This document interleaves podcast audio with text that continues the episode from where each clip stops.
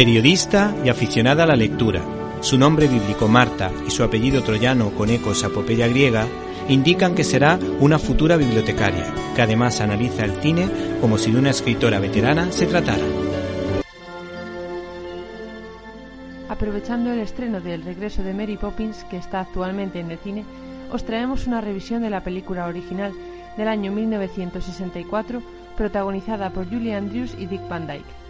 Conocemos la película de sobra, cada uno tenemos nuestros personajes favoritos, pero no está de más verla de nuevo, ya que siempre se pueden descubrir nuevos detalles. Mary Poppins llega a la casa de la familia Banks después de que la última niñera se haya marchado, cansada de no poder hacerse con los niños. El padre, George Banks, es un importante banquero, mientras que la madre es una sufragista centrada en conseguir que las mujeres pudieran votar. Los niños, mientras tanto, pasan de una niñera a otra, y aunque son inquietos, sí que están dispuestos a ayudar a sus padres. Incluso redactan una carta indicando cómo desearían que fuera la niñera que quieren tener. Tras la llegada de Mary Poppins, a pesar de las reticencias iniciales, los niños disfrutan verdaderamente del tiempo con ella, y el ambiente de la casa es mucho más agradable. Les acontecen diversas aventuras con Bert, un amigo de Mary, una excursión en un cuadro pintado en la acera, una carrera de caballos de tío vivo e incluso meriendan en el techo. Pero el señor Banks no está del todo de acuerdo con los métodos empleados por Mary Poppins y tras una sutil insinuación de la niñera, decide llevar a los niños al banco para que aprendan cosas de provecho y se dejen de tonterías. Sin embargo, la visita no sale tan bien como él esperaba. Los niños discuten con el director del banco y tras un alboroto se escapan. Persona y para serviros. Estás muy sucio. Eh, bueno, un poco ahumado diría yo. Es que hoy me he dedicado a limpiar chimeneas.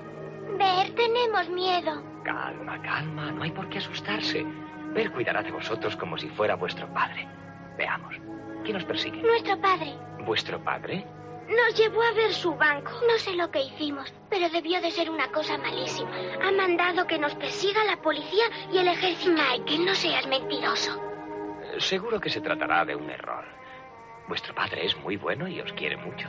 No te equivocas, Ver. Si hubieses visto lo enfadado que estaba, ya no nos quiere, estoy seguro. Eh, Estáis equivocados, ¿no es posible? Es verdad. Venid conmigo. Sentémonos. Escuchadme bien. Yo, a pesar de todo, estoy de acuerdo con vuestro padre. Todo el día encerrado en ese banco frío y triste, con montones de dinero tan frío y tan triste como el banco. Siempre me ha dado pena ver a un hombre enjaulado. ¿Papá está en una jaula? Verás, hay jaulas de todas clases, algunas en eh, forma de banco con alfombras y todo. Pero papá no tiene problemas. Y nosotros sí. Ah, ¿Estás segura? Yo creo que es al revés. Tenéis a vuestra madre que os cuida.